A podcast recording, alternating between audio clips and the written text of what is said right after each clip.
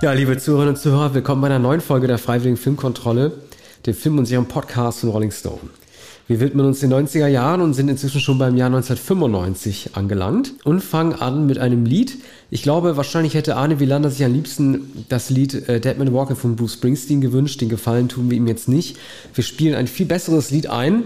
Eins von drei Originalkompositionen oder mindestens drei, nämlich äh, The Face of Love von Nusrat Fateh Ali Khan und Eddie Vedder.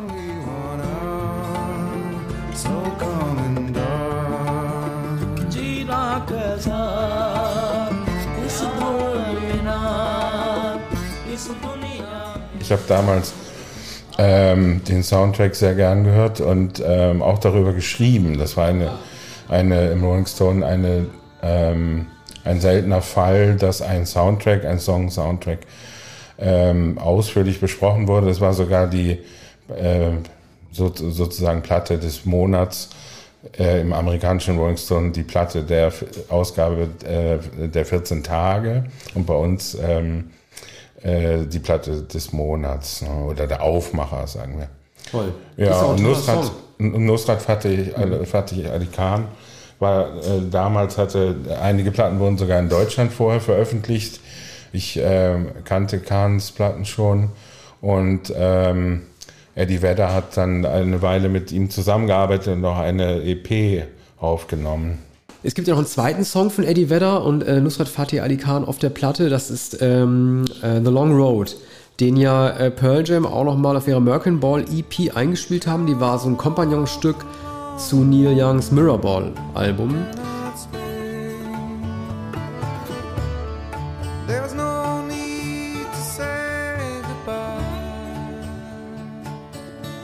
Und Long Road ist auch immer noch ein Lied, also natürlich ohne den Beitrag Nusrat Fatih Ali Khans, das Pearl Jam immer noch spielen. Ich war von beiden Stücken extrem beeindruckt. Für den Oscar nominiert wurde letzten Endes natürlich nur der Boss, also Springsteen für Dead Man Walking. Für einen Song, der auch nicht schlecht ist, aber gegen diesen beiden halt so ein bisschen, ehrlich gesagt, finde ich, abstinkt. Ich war allein von diesem Lied schon sehr beeindruckt, dass es so losgeht. Äh, dieser Film Dead Man Walking von Tim Robbins. Seine damalige Ehefrau äh, Susan Sarandon hat die Hauptrolle äh, übernommen. Sie spielt eine Nonne die sich ähm, eines zum Tode verurteilten äh, Mannes annimmt, gespielt von John Penn. Er ähm, wurde zum Tode durch äh, die Giftspritze in Louisiana äh, verurteilt, weil er ein äh, junges Paar, äh, also das, die Frau vergewaltigt und anschließend dann beide äh, den Teenager, also beide Teenager dann ermordet haben soll. Ähm, dieser Film 1995 passt natürlich auch so ein bisschen in die Bill Clinton-Ära. Es ist ein sehr eindeutiges Plädoyer auch gegen die Todesstrafe. Äh, ich habe auch noch mal geguckt. Ähm, die Hinrichtung per Giftspritze ist noch immer legal in Louisiana, dort im Süden, aber es soll seit 2010 keine, Hinrichtung, äh, keine Hinrichtungen mehr gegeben haben in diesem äh, State. Ähm, dieser Matthew Poncelet, so heißt Sean Penn in der Rolle, ähm, ist zuerst gegenüber der Nonne äh, wenig aufgeschlossen. Er weiß auch nicht, was das soll. Er kann das nicht akzeptieren. Er, dieser Hillbilly, dass sich jemand für ihn interessiert. Er versucht Schwachstellen auch bei ihr zu finden und weist darauf hin, dass sie als Nonne ja gar kein Sexualleben habe, was sie auch ein wenig irritiert. Genauso wie sie angefeindet wird von den Hinterbliebenen ähm, der Gestorbenen, die ihr vorwerfen, ob sie vielleicht nicht einfach eine Kommunistin sei, weil sie diesen Menschen verteidige. Äh, für mich war irgendwann klar, mit diesem Film, dass Jean Penn den Oscar kriegen würde, womöglich nicht in diesem Jahr, weil es vielleicht noch so politisch gewesen wäre, auch in Hollywood, aufgrund, äh, auch in Hollywood ja eigentlich immer eher liberal eingestellt ist und dem Thema äh, Todesstrafe äh, ablehnen gegenübersteht. Ich frage mich nur bei einer Sache, ähm, also einmal ist die Inszenierung teilweise ein bisschen over the top. Also so wie äh, Penn da angeschnallt wird auf äh, der Liege, erinnert er selber ein wenig an eine Jesusfigur. Und ich frage mich natürlich auch, ähm, braucht es immer einen Gott? Muss man religiös sein, um einem Menschen seine Übeltaten verzeihen zu können? Das ist natürlich eine Rolle, wenn du, ne, wenn du diejenige Person, die Verständnis für den Täter äh, en entwickelt, als, ähm, als Figur einer Nonne besetzt dann ist ja die Liebe des Menschen, ihm die Fehler zu verzeihen, ja doch sowieso nicht äh, gegeben. Naja, Susan Sarandon äh, zeigt hier eine, eine Nonne, die, die, deren Menschenliebe evident ist. Also ähm, Gottesliebe wohl auch, aber hier ist es ja die reine Nächstenliebe, die sie zu Sean Penn, den Angefeindeten, bringt, mit dem sie ja eigentlich gar nichts mehr zu bereden hat. Ne? Oder es geht eigentlich nur noch um Trost, um den Beistand äh, und sie, sie will unbedingt verstehen, was nicht zu verstehen ist, was Penn selbst nicht versteht. Er bereut auch nichts, er wird auch nicht bekehrt. Es ist ein rein existenzialistischer Film und ähm, Sarandon, man weiß nicht, ob sie von, von Neugier, von Mitgefühl getrieben ist, sicher von dem, von dem Willen ähm, nach, nach äh, Verständnis oder nach einem Einblick in die, in die Seele dieses Menschen. Ich hatte, ähm, wenn ich mich an den Film erinnere, hatte ich nicht das Gefühl, dass Sean Penn äh, diese Seele äh, vermittelt. Er weint am Ende und gesteht zumindest die Taten. Ja, doch, und, und, und er entschuldigt sich auch bei den Hinterbliebenen. Ne? Er sagt irgendwie, ähm, dass er hofft, dass die ihren Frieden finden, sobald er stirbt. Ne? Ja, das finde ja. ich halt ein, ein, eine, eine vor, vorzeitige oder eigentlich nicht motivierte, äh, ein nicht motivierter Friede, der am Ende einkehrt. Ne? Ja. Ist ein, ein, ein bemüht versöhnlicher Schluss. Ich finde es halt. Ähm, also, was ich in Inszenierung gut finde, ist äh, zum einen, dass es äh, einen relativ nüchternen Blick gibt, also keinen sensationsheischenden, dass wir unbedingt als Zuschauer Partei ergreifen müssen. Also es gibt eine einzige Szene, die ich als wertend betrachte, das ist ähm, vor der Hinrichtung werden ja die äh, Zeugen und Hinterbliebenen, die die Hinrichtung sehen dürfen, gezeigt. Und da sieht man dann einige von denen, die kurz vor der Hinrichtung Kuchen essen. Und das ist ein wertendes, äh, sozusagen ein wertende, eine wertende Aufnahme, weil sich halt darstellen soll, dass es Leute gibt, die, keine Ahnung, wahrscheinlich wie so im antiken Rom sich vorher noch irgendwie den Magen vollschlagen, bevor sie die Hinrichtung eines Menschen sehen. Das ist für mich die einzige wertende Darstellung. Ansonsten ist Robbins doch relativ neutral dabei. Er glorifiziert die Rolle der Nonne nicht. Äh, und er traut sich auch John Penn als äh, Arschloch auch darzustellen. Spielt ja auch einen Faschistoiden-Täter. Äh, ne? Und es ist an sich, ich habe auf die Uhr geguckt, es ist bis zur 85. Minute von diesen 120 Minuten auch nicht ganz klar, ob er am Ende nicht doch begnadigt wird, weil es läuft ja Gesuch nach Gesuch. Und es wird immer wieder mit Staatsanwälten gesprochen. Es könnte bis zu diesem Zeitpunkt, hätte es auch ein Film sein können, der sich nur um Beweisführung dreht, ob er nicht vielleicht sogar unschuldig ist, weil die Taten gestehen. Das macht er erst am Ende. Er sagt vorher, nein, Ma'am, ich habe das alles nicht gemacht. Aber man sieht die, die Zeitlupen der Vergewaltigung im Wald. Aber nicht durch ihn. Das Im, sieht man erst immer, am Ende. Immer das, wieder. Das sieht man erst, nachdem feststeht, steht, dass dieses Gesuch nicht mehr, äh, nicht mehr akzeptiert wird. Es hätte sozusagen auch ein Film sein können, der sich darum dreht, dass ein, äh, ein unschuldig Verurteilter vielleicht noch eine Chance bekommt. Ja, und nach allem, was man vorher gelesen hatte, wusste man natürlich, dass es ja. sich darum nicht handelt. Ne? Ja. Und ähm, also man war schon sehr gut informiert über, über den Film und der, der Film handelt natürlich von der Schuld und von der Ungeheuerlichkeit der Tat und, und der, der Schuld Sean Pence und da, daraus bezieht er ja eigentlich seine Kraft. Leider wird die Scheußlichkeit ähm, äh, dieser äh, Vergewalt, dieser Ermordung ähm, so ausführlich und immer wieder in Zeitlupen gezeigt, um um das Ungeheure dieser Tat ähm, zu belegen. Ich glaube, das wäre nicht nötig gewesen. Und diese denunziatorische Szene mit, mit dem Kuchen, wir wissen aus den Filmen von Werner Herzog im Todestrakt ähm, bei Hinrichtung, ich glaube in Huntington, äh, dass das nicht so ist. Da isst niemand Kuchen, da geht niemand äh, leichtfertig hinein. Wir wissen auch von Truman Capote, dass das eigentlich, ähm, ähm, als, er nach, als er recherchierte für In Cold Blood, dass er äh, dass ihn da später verfolgt hat, ne, weil er immer wieder zu den äh, zum Tode verurteilten gegangen ist und weil er schließlich der Hinrichtung ähm, seines ähm, Zeugen, der, der die Aussagen gemacht hat, der alles gestanden hat, weil er dabei wohnte. Ne? Das, das hat, hat er letztlich ähm, das konnte er letztlich nicht ertragen. Hat später gesagt, dass es ihn immer noch verfolgte. Also das ist jedenfalls ein, äh, ein, ein, ein un, unerbittlicher Film, den man, ähm, den man nicht ohne Be Bewegung verlassen hat. Ne? Möglicherweise so, sogar erschüttert. Dann kommen wir zum nächsten Film, ähm, Gimme Shelter von den Rolling Stones.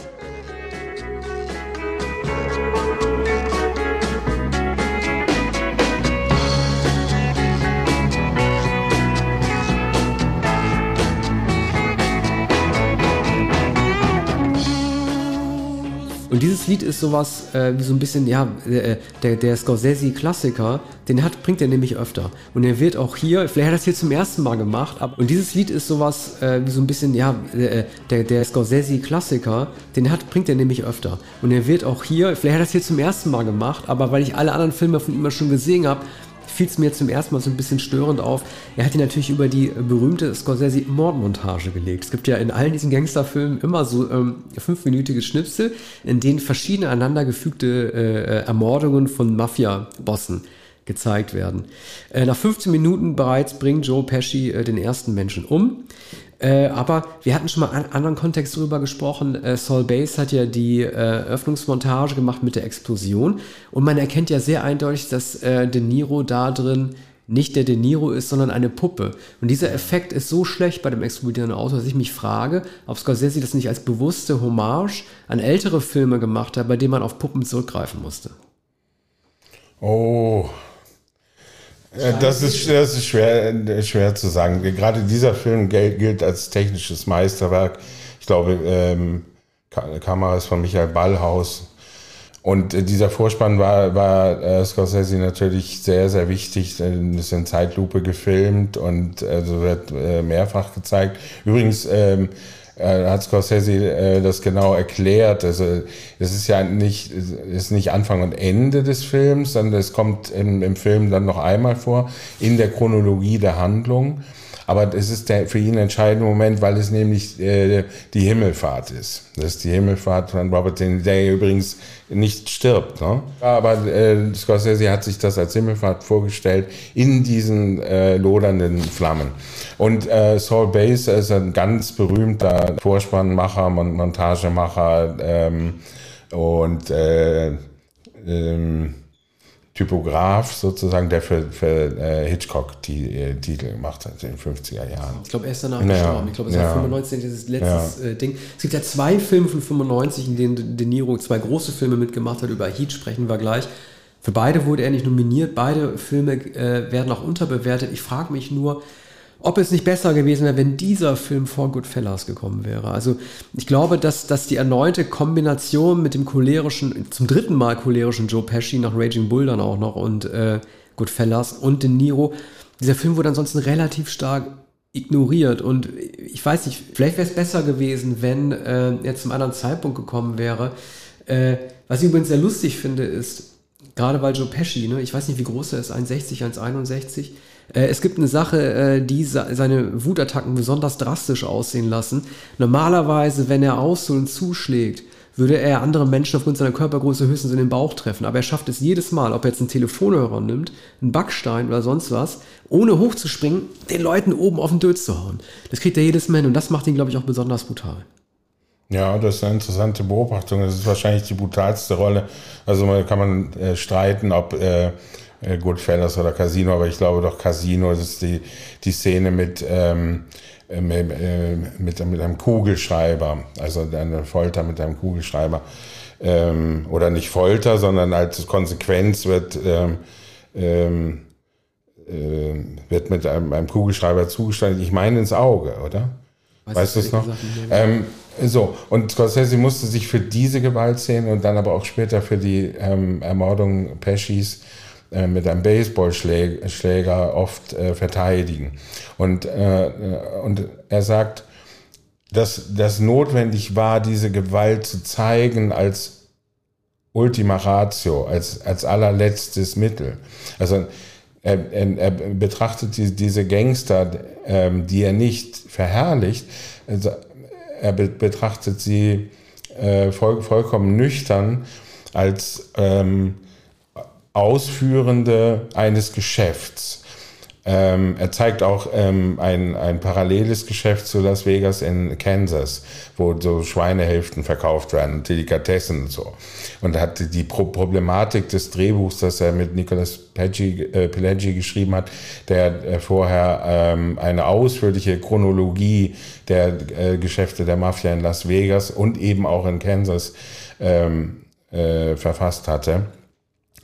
Und ähm, es ist schwer, diese Stränge zusammenzuführen. Und das macht Scorsese absolut virtuos in seinen äh, rasanten Montagen im ersten Teil des Films, so dass man das Geschäftsmodell begreift. Es wird ja aus dem, aus dem Off sehr äh, hastig dazu gesprochen und, und die, die Szenen sind ungeheuer schnell geschnitten und das hat Scorsese sich genau überlegt, wie er das so zusammenrafft, dass man die, den gesamten Betrieb von Las Vegas, das Geschäft der Mafia versteht. Und das ist lakonisch erzählt, ohne irgendeinen sentimentalen Aplomb. Äh, Ace Rothstein, der auch dann die peinliche Fernseh Fernsehshow Aces High bekommt, ähm, das ist ja kein Italiener. Und das ist ja ein, relativ selten. Ich weiß nicht, ob es da ein historisches Vorbild für gibt. Er wird ja auch von den, von den Local, also von, von dem Sheriff auch, auch angegriffen. Ja, ihr macht euch hier breit. Aber greift ihn ja eigentlich an wegen seiner jüdischen Abstammung.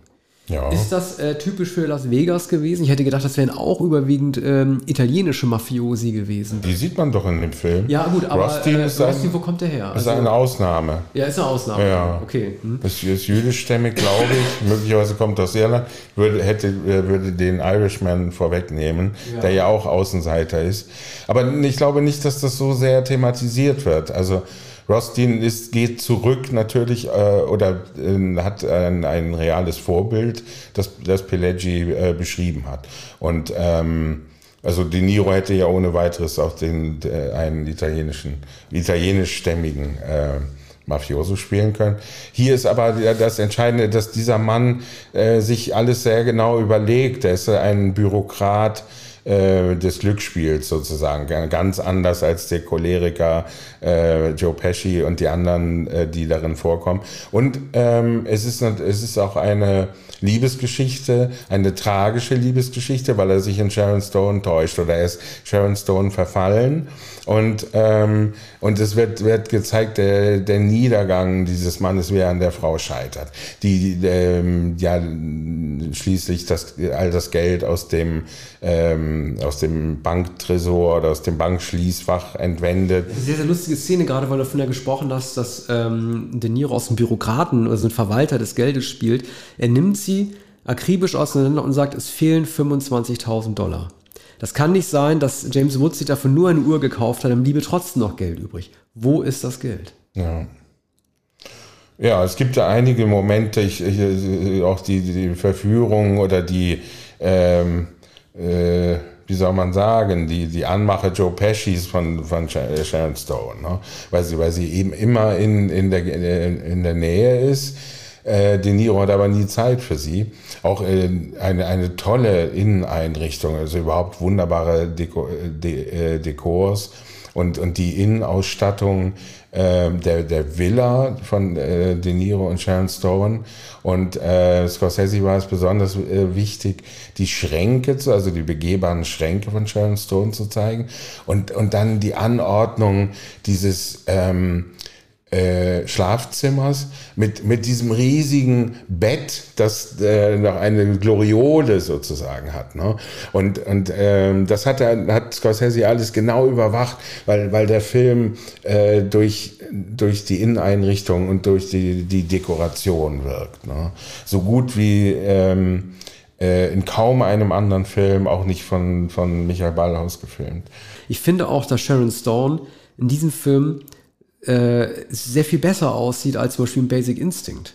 Das sind natürlich zwei total verschiedene Rollen, aber ich finde, dass Scorsese auch wirklich einen guten Sinn dafür gehabt hat, wie sie sich anziehen sollte und wie sie sich geben sollte. Ich finde, das ist ihre beste Rolle. Ich denke halt nur, ehrlich gesagt, ob De Niro nicht zu alt war für diesen Part. Also für mich wäre Ace Rothstein eigentlich eine Ray Liotta-Rolle gewesen, weil er kann ja manchmal auch ausrasten. Er wird ja auch wütend und fängt dann an zu kloppen. Ne? Oder sagt im äh, ähm, hier, was, was tut er seine Füße auf den Spieltisch und solche Sachen und flippt dann irgendwie aus. Also so, ich glaube, dass Ray Liotta vielleicht sogar ein bisschen besser gewesen wäre. Ja, Ray Liotta ist natürlich eine eher explosive Figur, die, die, die Niro eigentlich nicht ist. Als er dann gewalttätig wird am Ende, als, als, als er die Geduld verliert, da hat es, hat es die, die Fallhöhe. Denn der, der Mann hat ja vorher überhaupt keine ähm, gewalttätigen Anwandlungen und er möchte ein ruhiges Leben, fast ein Vorstadtleben führen in seiner, in seiner Villa. Ne? Und, äh, und er rechnet nicht mit dem Sturm, der entfacht wird, wird durch Sharon Stone. Also er wird natürlich auch von, von der äh, Glücksspielgesellschaft äh, überprüft und dergleichen. Das, das wird gezeigt, aber das ist alles sein Geschäft.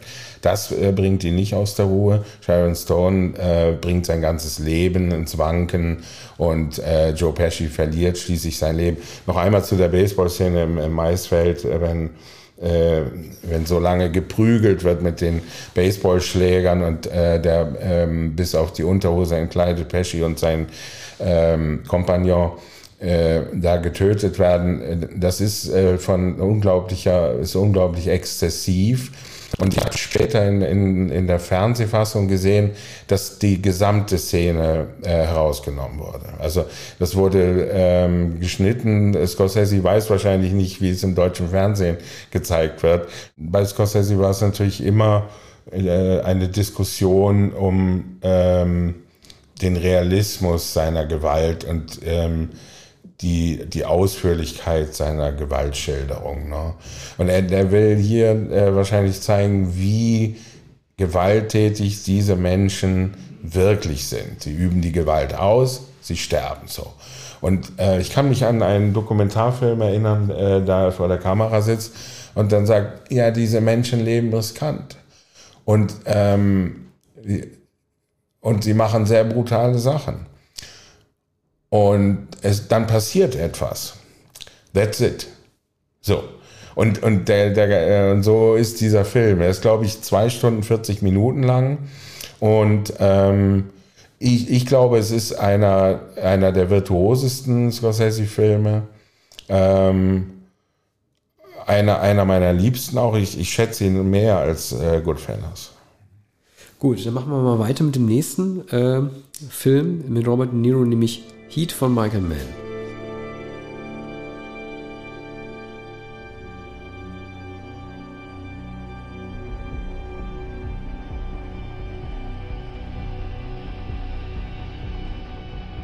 Äh, es gab äh, vor ein paar Monaten nochmal so ein Special Screening in New York. Äh, wahrscheinlich war das war das, das äh, Tribeca Festival, in dem Christopher Nolan mit äh, Michael Mann De Niro und Pacino nochmal gesprochen hat. Man hat Nolan mit Absicht als denjenigen äh, gesucht, der diesen Film liebt, weil er ja auch offen sagt, dass äh, The Dark Knight, sein Batman-Film, äh, mit dieser Janusköpfigkeit von ähm, den beiden Figuren von ähm, also Vincent Hanna gespielt von Pacino und Macaulay von De Niro halt nochmal irgendwie so korrespondiert, weil auch Batman und Joker halt sich irgendwie sehr ähnlich sind, davor Angst haben, sich zu ähnlich zu sein und trotzdem jeder den anderen töten muss, damit der andere weiter, äh, weiter existieren kann. Eine Analogie, die auch hier tatsächlich zutrifft. Im Grunde genommen ist Neil Macaulay, gespielt von ähm, De Niro, die etwas interessantere Figur, weil ähm, das Eheleben Pacinos zwar auch gestört ist, er ist ja kokainabhängig, auch wenn es keine einzige Szene im Film gibt, die das zeigt. Aber ähm, da sagt seine Ehefrau zu ihm, ich bin vielleicht high und nehme dauernd Tabletten, aber du läufst das Leben wie ein Toter, weil Hannah nämlich nur noch im Kopf hat, die Verbrecher zu kriegen und dafür seine Ehe halt aufs Spiel setzt. Aber De Niros Figur ist interessanter, weil es selbstverständlich so ist, denn der Schurke, der ist der kann eigentlich nur gewinnen, denn er ist ein Böser, der gute Seiten hat. Das macht einen immer sympathischer. Äh, jemand wie Vincent Hanna, gespielt von Pacino, müsste eigentlich äh, zu jemandem wie Walter White werden aus Breaking Bad, so zum, zum Anti-Held und dann zu einem Bösen und das wird ihm halt nicht gestattet. Deswegen ist De Niros Figur, ich finde De Niros Darstellung in Heat übrigens weit besser als die, in, äh, als die bei Scorsese im selben Jahr, weil sie relativ nüch, weil sie nüchterner erfolgt ist und ähm, nicht so italienisch wirkt wie die von Sam Rothstein. Aber ich möchte noch mal kurz äh, auf zwei Dinge eingehen. Äh, zum einen auf die ähm, zu Recht viel zitierte Action-Szene, äh, die auf einen gescheiterten Versuch eines Bankraubs stattfindet. Äh, diese Szene unterstreicht mal wieder, dass Michael Mann zusammen mit James Cameron die besten Action-Szenen des Kinos gemacht haben, die es gab. Ich frage mich oft, was macht diese Bankraubszene aus? Warum beeindruckt sie ihn so toll und ich, äh, so sehr? Und ich glaube, dass es ganz plakativ gesagt wirklich nur mit dem Sound zu tun hat.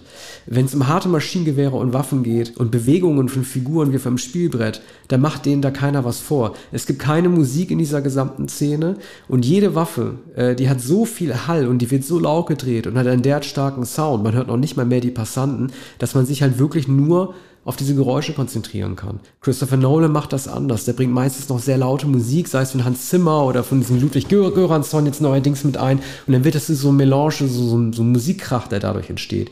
Hier sieht man einfach nur drei Kriminelle, die mit sehr lauten Waffen eine komplette Straße zusammenschießen. Ja, das ist natürlich eine vollkommen äh, überwältigende Szene und äh, sogar im Werk von Michael Mann einzigartig. An, an De Niro ist auch äh, doch so anrührend, äh, dass der Mann äh, so einsam ist, ne? wenn er an seinem Haus äh, na, nachts auf, auf der Terrasse seines Hauses steht und in, in die Nacht schaut und aufs ähm, Meer. Ah, die Stadt der Lichter. Ja. Das ist schon ziemlich. Das hast, du, hast du das notiert? Ja, das, ich notiert, das habe ich notiert. Ja, ja ne, aber er, er, er, kann doch, er kann doch Banales reden, wie, wie ähm, äh, wie viele Menschen, die so in die Dunkelheit.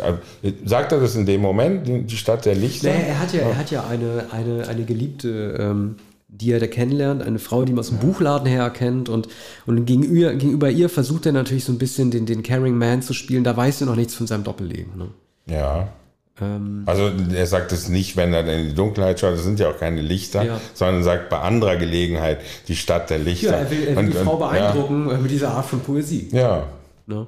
Die Stadt der Lichter. Ja. Es. Ist ja, es ist auch das erste Mal, dass Pacino und De Niro zusammen äh, ähm, äh, zu sehen sind. Es gab danach nochmal so, so einen komischen Film, der untergegangen ist. Ähm, aus dem Kriminalfilm und dann natürlich in Irishman viel später. Das war das erste Mal und viele haben sich natürlich gefragt, wie würden diese beiden denn zusammenspielen? Und äh, Michael Mann lässt sich dafür sehr viel Zeit, natürlich auch um die Spannung zu erhöhen. Der Film geht drei Stunden. Es gibt nur zwei gemeinsame Szenen, einmal diesem Shootout am Ende, bei dem De Niro zwar stirbt, in Wirklichkeit aber gewinnt, denn seine letzten Worte an De Niro sind, äh, äh an Pacino sind ja, ich gehe nicht in den Bau.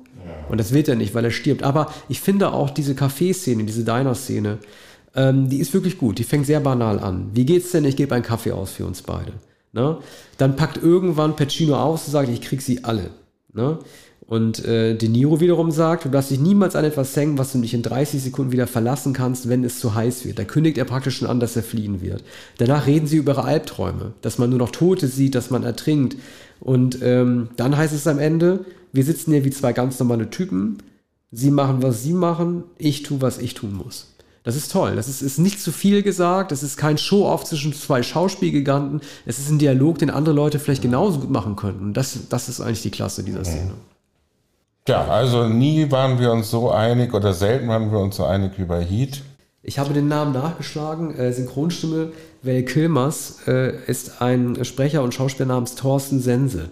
Mhm. Der spricht nicht nur Val Kilmer, ich habe ihn zum ersten Mal in The Doors gehört, sondern auch Billy Zane in Titanic und nicht zu vergessen Agent Dale Cooper in Twin Peaks. Tolle Stimme. Also eigentlich ist es eine Hauptdarstellerstimme. Allein aufgrund dieser Synchronstimme hätte ich mir fast gewünscht, dass Val Kilmer noch eine Hauptrolle kriegt. Machen wir weiter zu einem Film, äh, den Arne vorstellen wird. Und zwar ein kleiner Sprung. Wir bleiben in der Großstadt, aber gehen von Los Angeles jetzt nach äh, New York, nämlich Larry äh, Clarks Kids.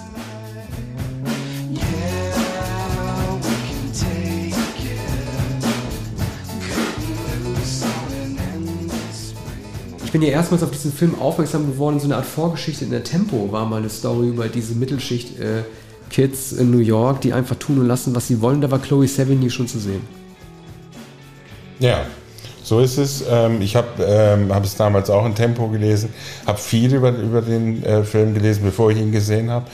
Habe ihn nicht äh, unmittelbar zu der Zeit äh, gesehen. Man, man weiß, man wusste auch so viel darüber, weil der, der Film so kontrovers war. Ne? Er hat äh, Preise gewonnen.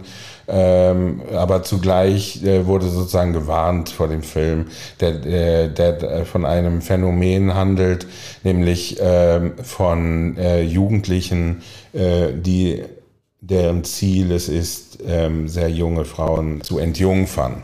Und ähm, der Film zeigt eigentlich nichts anderes als, als diese Versuche und auch das ähm, die äh, Durchführung sozusagen und es und gipfelt am Ende in, in einer ähm, in einer Party, äh, wo alles durcheinander geht, wo Kokain geschnupft wird, wo manche eine Überdosis nehmen, äh, dann erschöpft, ja betäubt einschlafen und ähm, am Ende ähm, vergewaltigt einer der Protagonisten die schlafende Chloe Sevigny.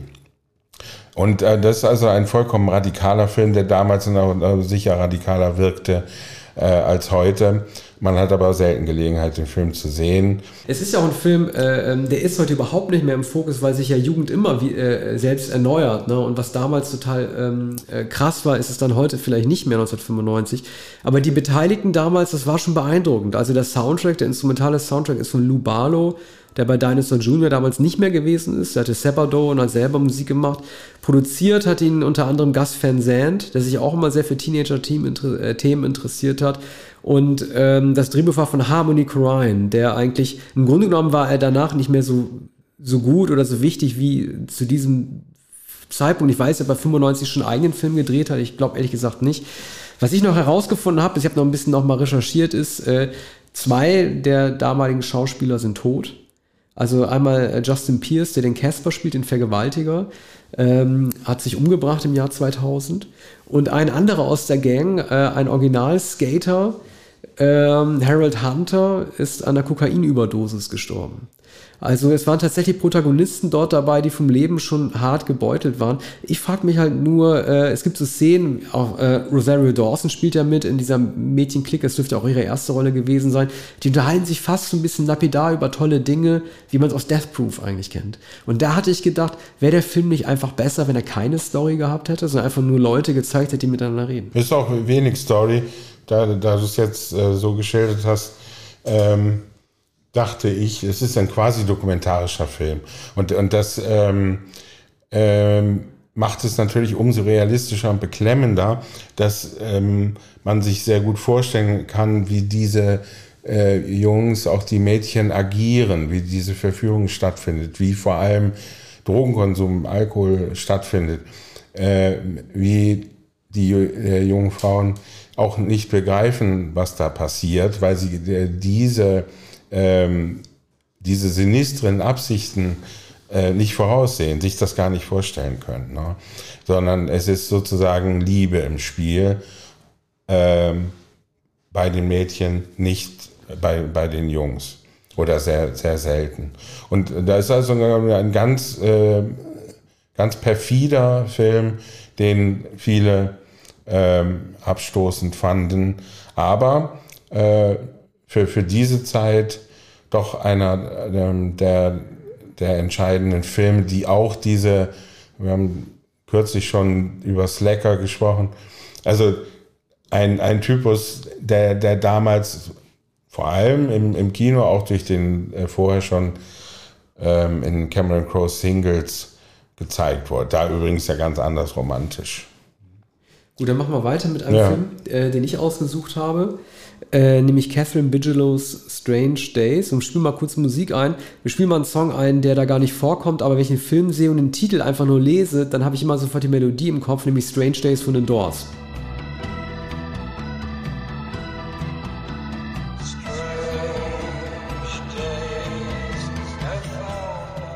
So, und haben wir es geschafft, diesen Song auch einmal unterzubringen, auch wenn er im Film nicht vorkommt. Äh, dieser Film war ein großer Misserfolg im Jahr 1995 und wird aber hartnäckig verteidigt, genießt den Ruf eines Kultfilms, wie man sagen würde. Ich würde gerne drin einstimmen, kann es aber nicht, weil ich doch gedacht habe, wie sehr mich dieser 140-minütige Film dann doch gelangweilt hat. Ähm, der Film wurde 95 gedreht und äh, spielt im Jahr 1999, als es die Millennium-Bug-Angst gibt, also oder die Angst, dass mit dem Jahrtausendwechsel alles ganz schlimm werden könnte und die Menschheit durchdreht, weil sie mit diesem kal kalendarischen Wechsel nicht zurechtkommt. Erstaunlicherweise zeigt dieser Film für, 19, für das Jahr 1999, dass er vier Jahre erst später spielen soll, als er gedreht wurde, schon eine Megatechnik, nämlich die Möglichkeit, in die Gedankenwelt fremder Menschen einzudringen, indem man sich so Kopfmasken aufsetzt ähm, und dadurch halt äh, erleben kann, was in anderen Menschen vorgeht. James Cameron hat die Geschichte, James Cameron hat das Drehbuch geschrieben, wahrscheinlich auch das letzte Mal, dass er überhaupt, äh, dass ein Drehbuch von ihm verfilmt wurde, das er nicht selber geschrieben hat, 1995. Er hat die Geschichte 1986 geschrieben und sie sieht auch aus wie eine Story, äh, die 1986 geschrieben wurde, wie man sich das Jahr 99 vorstellt, aber eben nicht von einem Film, der 95 gedreht wird, wie man sich das Jahr 99 vordreht, weil das dafür viel zu Cyborg-artig oder zu Gibson, William Gibson-mäßig ist. Das hat mich nicht überzeugt. Unabhängig davon sah man äh, Rife, du hast ihn letztens richtig ausgesprochen, ich kann es immer noch nicht Fiance, äh, sah man ihn so, wie er da ist, nie wieder danach. Also im Grunde genommen spielt er eine Gary Oldman-Rolle, verschwitzt, äh, schmieriges, langes Haar und ein Bart. Und ähm, es, man sieht ihn vor allen Dingen in einer Heldenrolle. Also eigentlich äh, kennt man ihn danach, eigentlich bis auf den englischen Patienten ja vor allen Dingen in der des Schurken.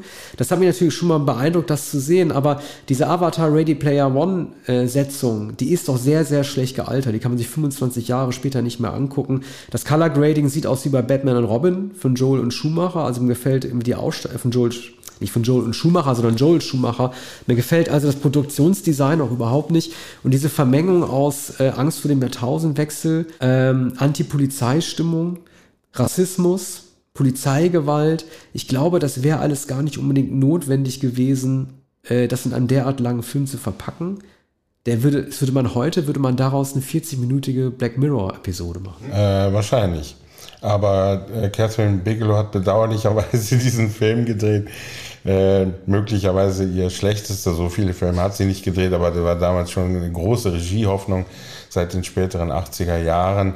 Äh, dieser Film ist äh, misslungen, aber natürlich auch ein Film der Zeit und ähm, ähm, ist, ist äh, wirklich äh, ein trauriger Film, bei dem man so die Ansätze sieht, und man kann sich die Entwicklung ungefähr vorstellen. Cameron wollte, hat das Drehbuch geschrieben, wollte den Film selbst schreiben, er ging zum Studio, äh, hatte natürlich anderes zu tun zu der Zeit, war schon hoch berühmt, wollte Catherine Bigelow einen Gefallen tun, vielleicht wollte sie Cameron einen Gefallen tun. Also ein riesiger Murks.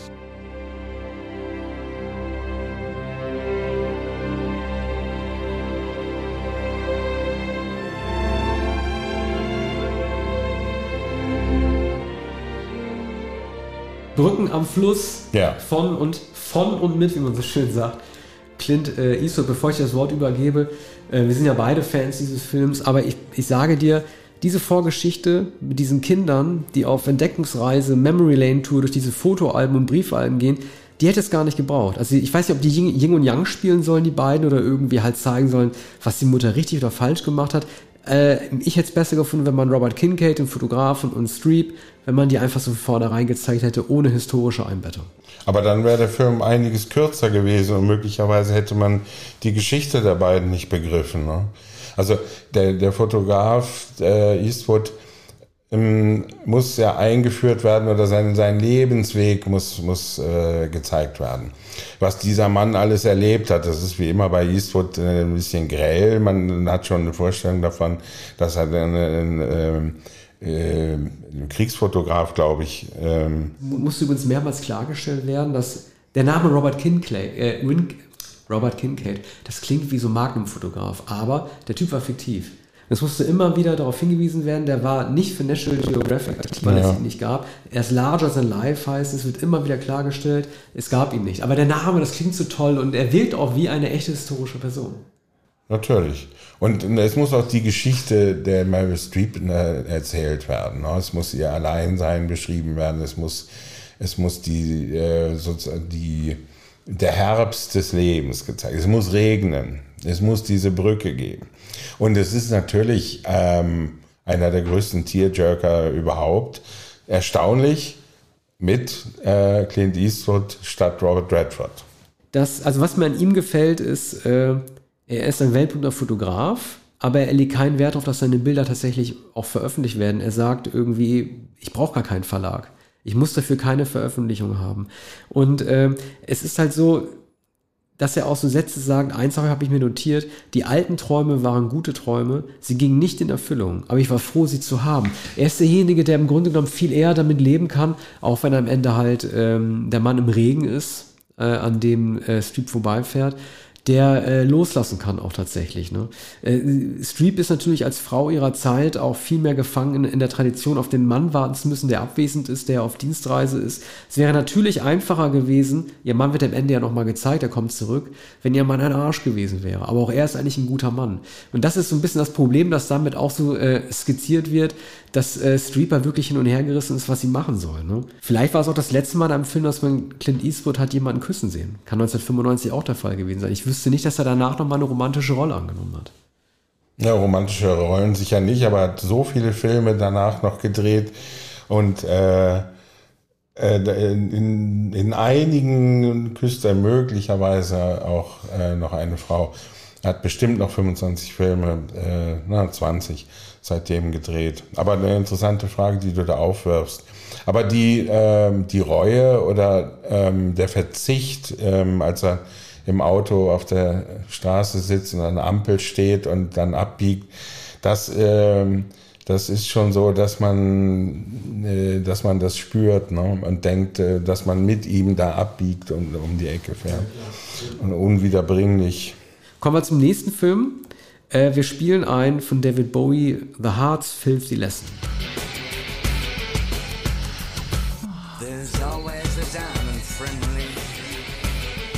Äh, ein Song aus seinem Album First Outside von 1995. Und ähm, dieser Film, 7 von David Fincher, hat im Grunde genommen den Durchbruch Brad Pitts bedeutet in seinen durchgängig ersten Rollen. Im Jahr davor Interview mit einem Vampir war noch der schöne Romantiker. Ab hier fing er an, die gebrochenen Charaktere zu spielen. Kevin Spacey spielt John Doe, den Killer, der die sieben Todsünden nachstellt.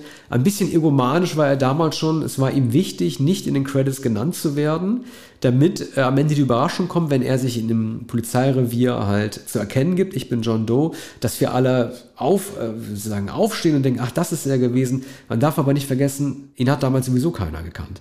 Das war so ein bisschen dick aufgetragen von ihm. Also der Überraschungseffekt war eh nicht da. Er würde zwar im selben Jahr mit, mit Usual Suspects äh, noch seinen richtigen Durchbruch feiern, aber auch der kam nach Seven. Das war ein bisschen, war ein bisschen zu krass. Ähm, dieser Film hatte ausgezeichnete Jumpscares. Viele erinnern sich ja an den äh, Scheintoten, der auf einmal doch wieder atmen kann. Man sieht, dieser Film, also äh, die Meisterschaft David Fincher ist weniger als Schauspieler, äh, Filmemacher, sondern als Ästhet, zeigt sich auch hier. Seven sieht aus wie ein Netflix-Film von heute. Ähm, das ist alles gut gemacht. Man sieht die ganzen Duftbäume, die da hängen gegenüber diesem Scheintoten. Man sieht irgendwie, man denkt, man würde darin den Mörder finden. Äh, die Stablampen werden über Kopfhöhe gehalten. Stattdessen findet man das Opfer. Eine Serie von ihm wie Mindhunter, die sieht genauso aus. Also er könnte Fincher äh, er könnte Seven, so wie er Fight Club auch gedreht hat, heute drehen und er wäre extrem gut äh, gealtert. Die Figur des John Doe, Kevin Spacey, ähm, er behauptet ja von sich, ich bin ein Ausgewählter, ein Auserwählter, diese sieben Todsünden halt irgendwie zu vollstrecken, um der Menschheit zu zeigen, dass es so nicht weitergehen kann. Das ist möglicherweise eine Anlehnung, Anlehnung an die religiösen Fanatiker, hat auch ein bisschen was Incelartiges. Das war damals für Serienmörder auch noch nicht so typisch, die so darzustellen. Auch das war ein gutes Zeichen. Äh, man darf natürlich nicht vergessen, äh, der große Twist besteht ja äh, daran, dass am Ende dieses Paket übergeben wird äh, an ähm, Brad Pitt und Morgan Freeman mit der Überraschung, die dort drin ist. Fincher hat gesagt, er wird bis heute gefragt, warum hast du den Kopf gezeigt in äh, dieser Packung? Und ähm, er sagt, Wieso soll ich den gezeigt haben? Das habe ich nicht. Die Kunst dieser Szene besteht darin, dass wir genau wissen, was drin ist und uns ausmalen, wie Gwyneth Paltrows Kopf darin zu sehen ist, aber wird nie gezeigt. Ich hatte an anderer Stelle schon mal darüber berichtet und hat ein Leser geschrieben, wieso, man sieht den Kopf doch. Und man sieht ja tatsächlich auch für einen äh, Sekundenbruchteil das Gesicht Gwyneth Paltrows, aber aus glücklichen Zeiten und eben nicht den abgetrennten, äh, blutigen Kopf ist.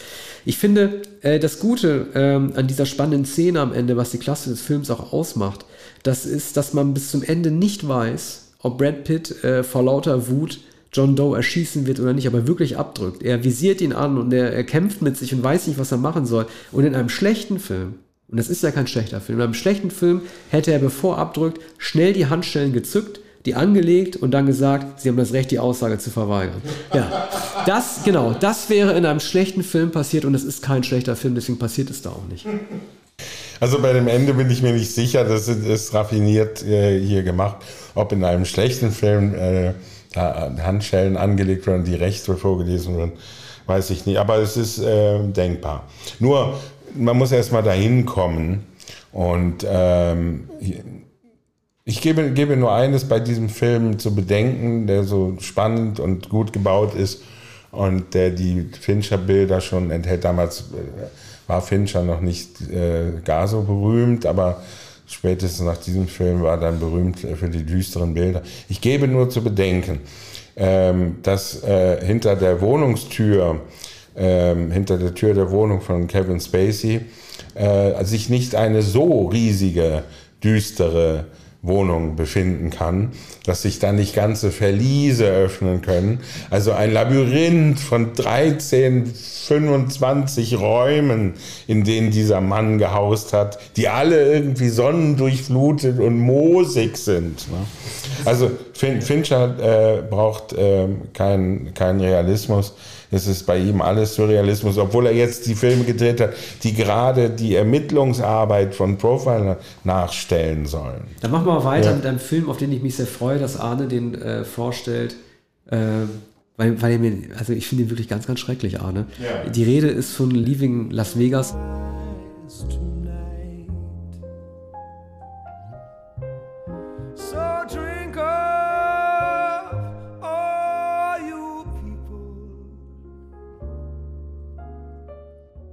Ähm, der letzte Film, Nicolas Cage, in dem man ihn wahrscheinlich mit seinen Originalhaaren sieht. Denn nachdem er danach den Oscar bekommen hat, durfte er sich ein neues Haarteil äh, zurechtstutzen lassen. Also bevor du gleich über dem erzählst, die Rollen, die, die Rolle, die er da spielt, ähm, was er selber als Mega-Acting bezeichnen würde, da spielt man eigentlich erst nachdem solche Rollen kriegt man oder spielt man eigentlich erst nachdem man einen Oscar bekommen hat. Er war damals ziemlich abgesagt. Also keiner hat sich für Nicolas Cage wirklich mehr interessiert. Und dann hat er praktisch diese Oscar-Rolle seines Lebens bekommen. Äh, eigentlich, er war kein Star, wie gesagt, damals, wenn eigentlich ist das eine Rolle, die man eigentlich erst dann kriegt, wenn man Star ist. Und da hat er sehr, sehr großes Glück gehabt, dass er damit die Leute überzeugen konnte. das ist natürlich schon eine, eine Vorrede, äh, bei der ich jetzt schwer ansetzen kann. Ähm, ja, er übertreibt diese Darstellung ins, ins, ähm, ins Grelle. Und ähm, sonst hätte er äh, wahrscheinlich auch keinen Oscar gewonnen. Aber weshalb hat er die Rolle bekommen? Das ist ein, ein Film von Mike Figgis, ähm, einem englischen Regisseur, der ähm, in England äh, sehr schöne Filme gedreht hat, Stormy Monday darunter mit Sting noch in den 80er Jahren und der dann nach Hollywood ging und der, der hier ähm, nach einer Romanvorlage Legende vom Heiligen Trinker äh, diesen Film gemacht hat. Und ähm, er macht es mit äh, grobkörnigem Material, mit Jump Cuts, ähm, äh, zeigt die Geschichte eines Abstiegs ein, eines Mannes, der entlassen wird, der beschließt, sich zu Tode zu trinken, der in den Supermarkt geht, der, sie, der den Einkaufswagen vollpackt, der beschließt, äh, sein letztes Geld auszugeben oder er leiht sich, glaube ich, sogar etwas. Also ähm, hat gar nicht so viel Geld. Es wird nicht lange da dauern.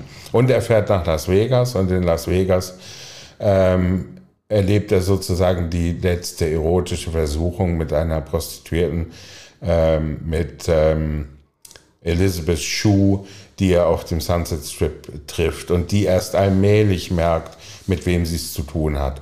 Und er verliebt sich in sie, sie verliebt sich unwahrscheinlicherweise auch in ihn. Er kennt in ihm den Trinker. Er trinkt dort im Motel sogar unter der Dusche. Ähm, also das Wasser strömt und er trinkt, er trinkt im Swimmingpool, er trinkt unter Wasser. Er trinkt bis zum Exzess und er trinkt sich schließlich auch zu Tode. Äh, man kann das sagen, äh, das ist wohl kaum jemand versucht, den Film überhaupt zu sehen. Also von Cineasten natürlich abgesehen, die ihn noch nicht kennen. Ähm, das ist, auch äh, ein Film, der überhaupt nicht äh, spannend ist. Vielleicht fragt man sich, ob er am Ende wirklich stirbt.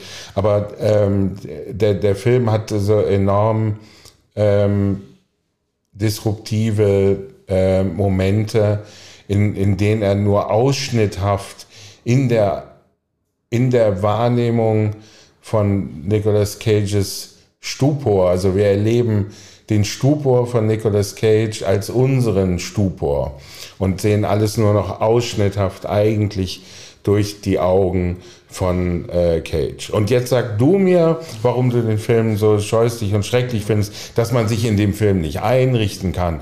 Das ist wohl wahr, dass man sich nicht wohlfühlen kann im Film. Ich weiß genau, ich kam äh, in, äh, in dem heißen Sommer jenes Jahres aus einem Kellerkino, ging auf die Straße und hatte das Bedürfnis, eine ganze Flasche Whisky zu trinken. Also Elizabeth Shue spielt ja die Hure mit Herz. Ne? Ähm, Nicolas Cage sagt zu ihr, ähm, ich bezahle dich ausschließlich dafür, dass du da bist. Wir müssen gar nicht, müssen gar nicht miteinander schlafen. Irgendwann, als sie sich unten bei ihm zu schaffen macht, merkt er auch, dass es ihm alles gar nicht mehr so wichtig ist. Ähm, ich frage mich nur, wir hatten in ähm, der 94er Folge, es ist ein total schräger und nicht korrekter Vergleich, aber auch da hatten wir mit der Figur von Robin Wright Penn und Forrest Gump zwei Außenseiter, die sich gefunden haben.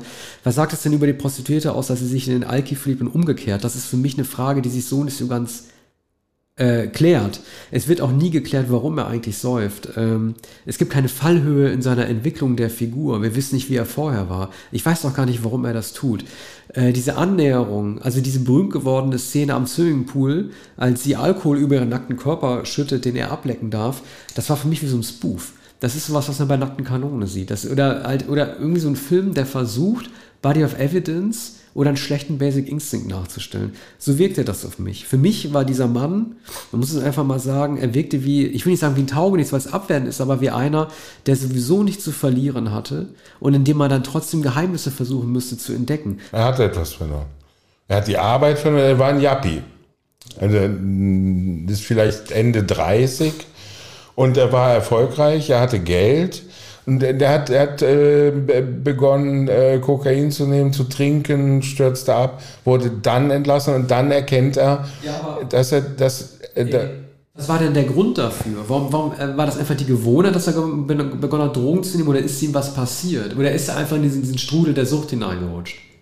Warum nee. hat er begonnen, es immer Ja, ne, er, hat, er hat wie Figuren bei Brad Easton Ellis und in Wall Street in, und überhaupt in den 80er Jahren, in den frühen 90er Jahren oder zu allen Zeiten, äh, als er Geld hatte, hat er Kokain genommen und hat getrunken. Und er wurde ich kann mich nicht mehr genau daran erinnern, wie es gezeigt wird, aber er wurde unzuverlässig und er wird jetzt entlassen. Und er glaubt, dass er mit seinem Leben abgeschlossen hat, statt neu zu beginnen. Wir kennen, wir kennen die äh, Geschichten vom Neubeginn und diese Geschichte beginnt nicht neu. Die wird zu Ende geführt. Ich möchte aber nur mal kurz äh, die beiden äh, Szenen erwähnen, die mich am meisten gestört haben. Zunächst einmal, ich weiß, wir meckern oft über das Voice-Over, manchmal muss das auch sein. Wenn aber Cage erst sterben muss, um dann Elizabeth Shus Stimme erstmals zu hören, in denen sie dann erklärt, ich habe ihn wirklich geliebt, dann hat der Film was falsch gemacht. Das kann nicht sein, dass es klingt wie eine schlechte Produzententscheidung. Es kann nicht sein, dass nach seinem Tod ihre Stimme aus dem Off kommen muss, die erklärt, ich habe ihn wirklich geliebt. Das muss vorher kommen. Das muss vorher erklärt werden, das muss vorher gesagt werden.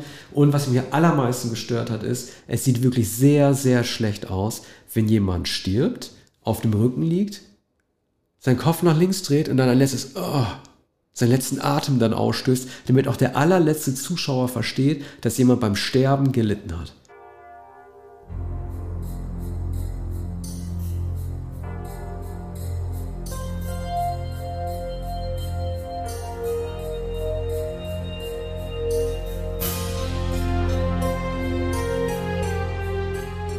Dann machen wir jetzt weiter mit meinem vorletzten Film nämlich John Carpenters Das Dorf der Verdammten. Äh, hier hat Dave Davis mitgemacht von den Kings an der Slide-Gitarre. Ich glaube, dass es Slide-Gitarre ist. Und wir haben hier, das hat man eigentlich ganz, es hat man normalerweise in richtigen Trash-Filmen nur, so eine Art von Has-Been, Konstellation der verrücktesten Superhelden. Wir haben den Superman, der macht dort mit, Christopher Reeve. Wir haben ähm, Luke Skywalker, der macht da mit, Mark Hamill. Wir machen, wir haben eine ähm, Klingonin aus Star Trek dabei, wobei ich spiele gar keine Klingonin. Kirsty, Kirsty Ellie spielt mit aus Star Trek, also aus drei Fantasy- und Science-Fiction-Filmen und Linda Koslowski, die Geliebte von Paul Hogan und Crocodile Dundee. All die hat Carpenter versammelt, also Haspins, weil er keine andere mehr bekommen hat, um ähm, dieses, äh, diese Verfilmung des Romans von John Wyndham äh, aus dem Jahr, glaube ich, 57 zu verfilmen, 1960 erstmals verfilmt. Ähm, und ähm, also ich habe mich nicht über den Windham-Roman so schlau gemacht, um zu wissen, in welchem gesellschaftspolitischen Kontext der 1957 erschienen ist. Aber ähm, es geht ja generell um die Frage, weil Außerirdische sich über schwangere Mütter in unsere Gesellschaft hinein ähm, äh, zu oktroyieren versuchen, diese Kinder in die Welt gesetzen, die aus Außerirdischen bestehen, die unsere Gesellschaft überrennen könnten. Ich weiß, dass man im Jahr 1957 Angst vor Kindern hatte, äh, weil gerade Elvis und Rock'n'Roll vielleicht groß geworden sind und unsere Jugend und Teenager irgendwie mit eingenommen hat. Wenn der Film später erschienen wäre, Ende der 60er, hätte man sagen können, im Sinne von Rosemary's Baby oder dem Exorzisten, hier geht es um die 68er-Generation und die Angst vor den Kindern. So ganz verstehe ich den Zusammenhang nicht, der da irgendwie äh, geknüpft wird. Aber ähm, es ist generell natürlich eine miese Nummer, wenn Außerirdische Kinder vorschicken, um an unser Mitleid zu appellieren. Denn die Sache ist ja, wenn Außerirdische unsere Kinder besetzen, dann kann, will man die nicht töten. Wird, das Ganze wird also zu einem Stresstest. Wie sehr kann man Kinder lieben? Wie sehr muss man erkennen, dass diese Kinder Außerirdische sind, um sie dann tatsächlich ähm, äh, umzubringen? Man muss sich überwinden, sie zu töten. Das wäre natürlich die äh, Lösung. Es gibt ein bisschen lapidare Weisheiten da drin. Christopher Reeve, Superman, der übrigens ganz, ganz gut spielt, finde ich. Ähm, sagt, wir stehen immer noch über euch mit unserer Fähigkeit zu lieben. Das könnt ihr Außerirdischen niemals tun. Äh, Mark Hamill als Pastor wiederum ist ein bisschen unterverkauft, gerade weil er einen Geistlichen spielt. Die religiöse Komponente halt, ne, dass es eine Gottesstrafe sein könnte oder wie eigentlich der christliche Gott mit Außerirdischen umgeht, wird überhaupt nicht äh, zur Sprache gebracht. Man sieht ihn eigentlich nur relativ selten. Tja, was diese Außerirdischen wollen, weiß ich auch nicht. Vermehren, sie können sich nicht vermehren. Sie sind halt diese sieben Kinder, die da rumlaufen. Ne? Machen wir weiter mit äh, Arnes letzten Film, der sozusagen auch die Las Vegas Trilogie beschließt. Wir haben jetzt ja drei Filme über Las Vegas besprochen. Alles drei Filme, die äh, die Stadt in einem eher ungünstigen Licht oder sozusagen was ihren Einfluss auf äh, äh, äh angeht auf die Menschen in einem eher ungünstigen Licht darstellt. Jetzt kommt Paul Verhovens Showgirls.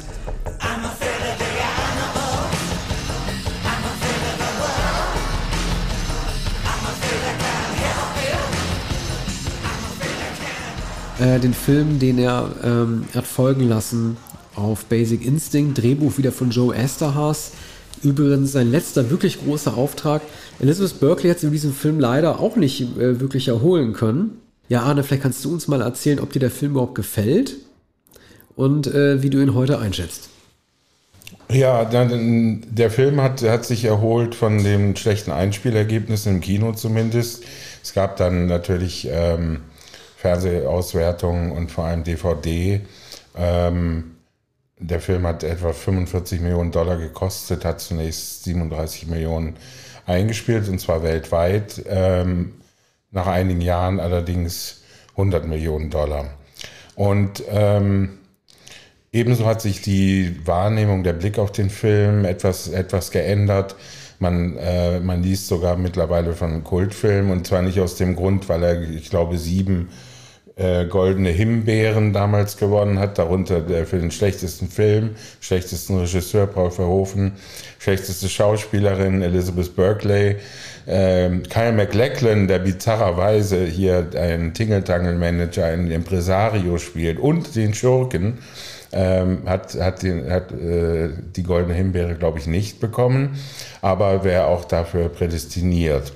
Ähm, es ist eine typische Joe Esterhaas Arbeit. Er hat äh, früher schon Räuberpistolen im Rolling Stone geschrieben in den 70er Jahren. Basic Instinct ist eigentlich auch äh, eine Art von Räuberpistole. Überhaupt die Filme, die ihn zum erfolgreichsten oder jedenfalls meistverdienenden Drehbuchautor Hollywoods machten, nach Basic Instinct. Ähm, diesen Film hatte er wahrscheinlich schon in, in der Schublade. Der wirkt auch wie ein, ein äh, grauenhaftes Produktionsdebakel äh, Verhoeven hat später gesagt, ja, das war leider kein starkes Drehbuch, das Esther ihm gegeben hat. Aber um, um den Plot geht's auch gar nicht. Es geht um, die, um das Licht, es geht um die Bewegung, es geht um die Choreografie. Manche halten den Film für ein Musical. Die, ähm, also es ist ein, ein äh, Sexploitation-Film, aber ein, ein, ein Hochglanz-Sexploitation-Film mit ähm, verhältnismäßig hohem Budget für die damaligen Verhältnisse. Der, der, der Plot ist äh, tatsächlich klischeehaft wie ein Musical angelegt. Elizabeth Berkeley heißt Nomi, ähm, kommt äh, nach La, äh, Las Vegas und möchte Karriere machen, ähm, tritt in einen Nachtclub auf, der Cheetahs heißt, ähm, gerät in einerseits ähm, in Händel mit verschiedenen Managern, die sie nicht nur ähm, verpflichten wollen, sondern die auch Avancen machen. Sie verführt selbst jemanden und andererseits hat sie Scharmützel mit anderen Tänzerinnen, weil sie aufsteigen will. Ähm, schubst dann schließlich eine Konkurrentin die Treppe runter, die ist schwer verletzt, dann ähm, entzweit sie sich mit der Freundin, die sie in Las Vegas aufgenommen hat und äh, wohnt einer Vergewaltigung bei, die Freundin wird äh, äh, vergewaltigt in dem Moment, als sie dachte, sie könnte jetzt Karriere machen und bekäme ein, ein Angebot. So, das ist also alles ähm, ein, ein ähm, tri triviales Material. Mittlerweile hat der Film aber Freunde, unter anderem in ähm, Kreisen der Queer Community. Und damals, also äh, Quentin Tarantino ist, wen wundert's, ein Anhänger des Films. Und das Erstaunlichste, Jacques Rivette hat äh, gesagt, das sei ja, ich weiß nicht genau, was er gesagt hat, aber er erzählt, diesen Film hält den Film für unterschätzt oder äh, mochte, mochte, den, mochte gibt, den Film. Es gibt ja einige, die sagen, dass dieser Film eine Satire sei. Ich finde, das ist eine sehr, sehr freundliche Ehrenrettung oder eine wirklich sehr, sehr, wie man sagen, großzügige Ehrenrettung, denn als Satire war der garantiert nicht angelegt. Viele haben auch gesagt, dass Starship Troopers, ein Film, den er danach gedreht hat für Hof, eine Satire sei. Da trifft das schon ein bisschen eher zu. Ähm, ich möchte mal kurz auf die einzelnen Rollen nochmal eingehen, wenn es dich nicht stört. Also, ähm, es gibt so, so, so ein Gesetz, ne? man kann mit Full Frontal Nudity, was Elizabeth Berkeley hier zeigt, keine Karriere beginnen. Du kannst versuchen, dir das zu erlauben, wenn du Madonna bist. Wir hatten vorhin hier über Body of Evidence gesprochen oder äh, spätere Filme, Anna de Armas jetzt im Blonde oder so. Aber äh, ich glaube, dass sie gar nicht gewusst hat, was das für ihre Karriere tun würde. Andere, die man nicht so nackt sieht, wie Gina Gershon, äh, die man zwar auch kurz halb nach äh, sieht, die hat sich von, davon erholt. Äh, McLachlan, den, den du erwähnt hast, äh, den du erwähnt hast, ähm, man wundert sich so ein bisschen über die Rolle, weil er eigentlich immer so strahlende und unschuldige Helden spielt. Ne, man erinnere da mal irgendwie an Blue Velvet äh, oder man denke an ähm, Paul Atreides in, in Dune. Äh, später auch Agent Cooper in Twin Peaks, aber man darf bei McLachlan nicht vergessen, auch wenn er so bronze doof geschwingt ist ähm, in dem Film, dass er schon immer so ein Modelizer war, jemand, äh, wie es heute Leonardo DiCaprio ist. Der war eigentlich immer nur mit Models zusammen. Also, äh, ich weiß nicht, wer, wer von euch dem irgendwie auf Facebook folgt. Der ist ja so ein bisschen zwischen der strahlende Senior, der die Kaffeetasse hochhebt und so tut, als wäre das Leben einfach nur schön.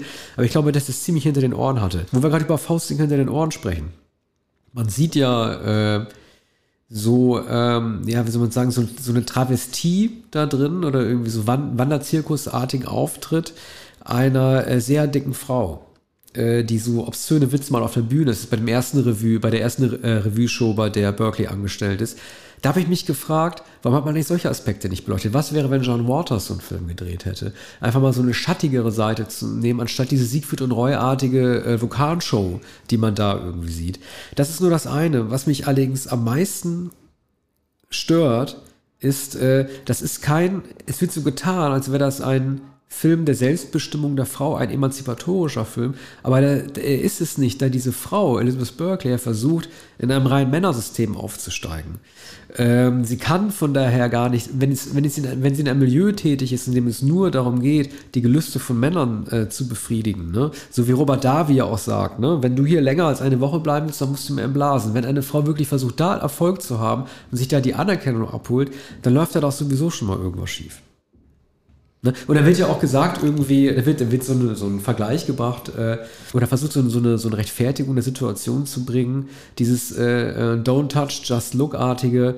Da alle Welt schon AIDS hast, tust du nur so, als würdest du ficken. Das wird ja gesagt. Und ich glaube, da wird irgendwie so versucht, noch dieser ganzen Branche noch die Art, die Art der, der Rechtfertigung zu geben. Ja, also es war sicher nicht Joe Estahas Absicht, hier einen moralischen Film zu drehen oder äh, die Fragen der Selbstermächtigung zu stellen. Es, es, ist insofern, man sieht am Ende, wenn ähm, äh, Nomi erkannt hat, was sie alles falsch gemacht hat, sich bei allen entschuldigt und die Stadt verlässt, um nach Los Angeles zurückzufahren, wo sie dann dem äh, als Anhalterin dem Autofahrer begegnet, der sie dahin gebracht und bestohlen hat. Da zückt sie ein Messer, um ihr Gepäck wiederzubekommen. Da äh, kann man sagen, ähm, das äh, ist sozusagen eine Rache, aber eher im Sinne von Tarantino. Ne? Und Tarantino liebt den Film natürlich, weil, weil er Camp ist und äh, aus, aus keinen anderen Gründen. Und äh, bei Jacques Rivette werden wir es nicht mehr erfahren. Ich wüsste auch äh, kein Buch, in dem, man das nachschauen ja, könnte. Ist es nicht irgendwie äh, sehr herablassend, äh, einen Film aus Cam-Gründen äh, zu mögen, der gar nicht so gedacht gewesen ist? die Schönheit in so einem Müllhaufen zu entdecken oder dann irgendwie zu sagen, äh, dass man ihn auf einer Metaebene anders einstellt, als er gedacht ist.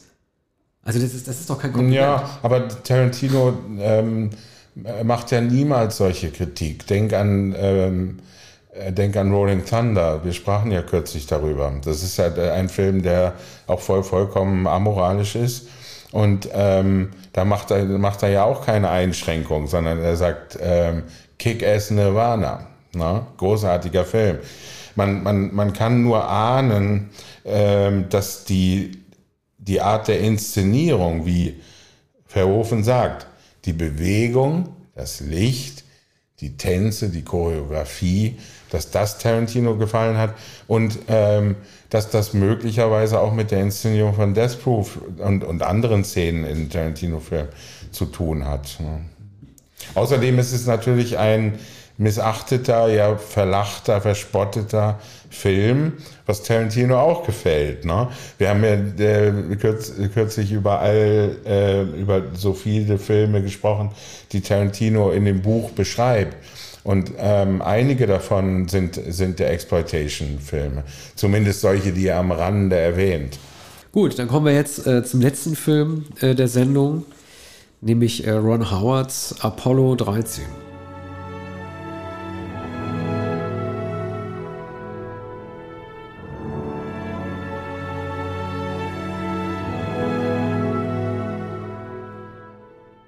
Ja, dieser Film feierte die Wiedervereinigung von Tom Hanks und Gary Sinise, die sich an Forrest Gump äh, ähm, seltsam begegnet sind von Robert Zemeckis. Dieser Film, äh, ah, ich mag ihn irgendwie. Jetzt kann ich auch sagen, dass es Camp ist und, und mir fehlen wahrscheinlich die Worte, es zu begründen. Ich ja, weiß, dass du nicht so magst. Ich ja den Dokumentarfilm. Dokumentar. Ja. Und er feiert ja auch so gewisse äh, Klischees, die man auch zu Recht von diesem Film erwartet. Es gibt die, äh, die Barbecue-Party der Astronauten, ne? die, die typische 60er-Jahre-Party. Man denkt, da müsste irgendwann noch Sergio Mendes laufen, Brazil 66, kurze Hemden, äh, dicke Hornbrille, macht die Barbecue-Party. Es gibt die klassische Astronauts Wife, dieser Astronauten, die vor dem Fernseher sitzen und bangen. Da hat ja unter anderem äh, versucht, Damien Chazelle, der jetzt mit Babylon im Kino ist, hat ja First Man gedreht, der hat ja versucht, diesem Klischee der Astronauts Wife, dieser caring und, und sorgenden Wife halt irgendwie eine selbstbestimmte Frau entgegenzusetzen. Das ist ja bei Ron Howard noch nicht so möglich. Äh, es geht ja um den legendären Flug der Apollo 13, auch die Unglückszahl, die es nur fast bis zum Mond schafft. Äh, es gibt allerdings ein Sauerstoffproblem, ein paar Kabel brennen, wenn ich das richtig verstanden habe, durch und die Kapsel verliert derart schnell Sauerstoff, dass die Crew kurz vor ihrem Ziel umdrehen muss. Und man muss äh, erfindungsreich werden, denn der Sauerstoff würde nicht reichen, wenn man nicht die Technik an Bord verändert, sodass nicht nur die Temperatur heruntergedreht werden muss, sondern auch, äh, wenn ich es richtig verstanden habe, sich die drei Astronauten in die Rettungskapsel schon direkt begeben müssen, um Sauerstoff einzusparen. Tom Hanks bringt so ein bisschen falschen Vergleich gleich zu Beginn. Es wird ja gefragt, ne, es ist eine der letzten Apollo-Missionen äh, im Jahr 1970, da wird halt gefragt, warum fliegen wir da überhaupt noch hin? Ne? Und dann sagt Tom Hanks, tja, was wäre denn, wenn nach Kolumbus keiner mehr nach Amerika gefahren wäre? Da kann man natürlich auch sagen, dann wären die Indigenen wahrscheinlich äh, getötet worden. Von daher ist dieser Vergleich mit dem Mond, der sowieso tot ist, ein bisschen verkehrt, auch wenn ich immer ein Freund dieser Explorationsreisen gewesen bin. Ich bin auch der Ansicht, wir sollten mal wieder zum Mond fliegen. Es gibt so ein paar historische Figuren, die da eingebaut werden, unter anderem Günther Wendt. Günther Wendt äh, war, wenn ich es richtig in Erinnerung habe, in Wirklichkeit, nicht in Wirklichkeit, sondern ursprünglich ein Deutscher, der im Kennedy Space Center gearbeitet hat und zu den Astronauten gehört hat, die, äh, wenn ich es richtig abgespeichert habe, so wie Werner von Braun auch ähm, zuerst mit Mercury und dann mit Apollo gearbeitet haben. Äh, wurde später äh, Staatsbürger. Gene Kranz ist zu sehen, hier gespielt von Ed Harris, der ähm, die berühmte Zeile, äh, die berühmte, berühmte Sentenz geäußert hat: Failure is not an option als es darum geht, ob man die Astronauten wieder zurückbringen kann. Ansonsten, dieses äh, Motiv, lohnen sich die Apollo-Reisen noch? Dem wird äh, genügend Raum mit eingeräumt. Man sieht Tom Hanks Tochter, die so eine sanfte Vertreterin der Gegenkultur darstellt. Sie geht zwar nicht auf die Straße, aber sie fragt sich auch, warum kümmert sich eigentlich niemand um meine pubertären Probleme? Und die Proteste der ähm, Leute auf den Straßen, der Bürgerrechtsbewegung, äh, Vietnamkrieg, äh, die Rassendemos, das war ja durchaus auch ein Argument zu sagen, man sollte das Geld erstmal nicht für die Raumfahrt ausgeben, sondern äh, vor allen Dingen für die Probleme, die auf dem Planeten äh, Erde herrschen. Von daher zynisch betrachtet war das Unglück der Apollo 13 natürlich genau recht um ein TV-Ereignis daraus zu machen, die Quoten steigen zu lassen und zu zeigen, dass es durchaus noch ein, bisschen was anderes als nur Routine ist, zum Mond zu fliegen. Mhm. Man kann den Film noch immer mit einigen Vergnügen sehen. Er ist auch gar nicht so langweilig, wie ich ihn in Erinnerung hatte.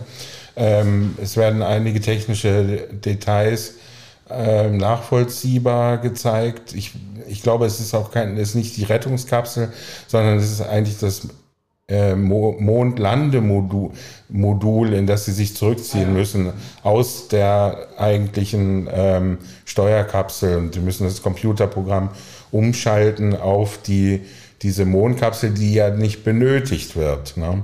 Und also auf engstem Raum ähm, müssen, müssen sie dann den Rücksturz äh, zur Erde betreiben und am Ende steigen sie um in das eigentliche Landemodul. Und ähm, das wird einiger, einigermaßen nachvollziehbar gezeigt, auch weil Ed Harris und die, ähm, die Houston-Bodenstation das natürlich kommentieren oder man bekommt Einblicke in die Arbeiten. Unter anderem mussten sie einen kleinen Schlauch zurechtschneiden, um, ähm, um die, den CO, ganz aktuell, den CO2-Ausstoß in der Kapsel äh, zu verhindern. Und das gelingt auch. Und auch auf der Erde äh, arbeitet der äh, vierte Astronaut an, an einem äh, Parallelmodell ähm, äh, zu, dem, zu der Raumfähre und äh, überlegt, was äh, zu tun ist. Und das gelingt merkwürdigerweise. Man hat nicht den Eindruck, dass bei der Liste, die abgehakt werden muss, ungefähr 18 Punkte, dass der schon erschöpfte Astronaut auf der Erde das lösen könnte. Ne?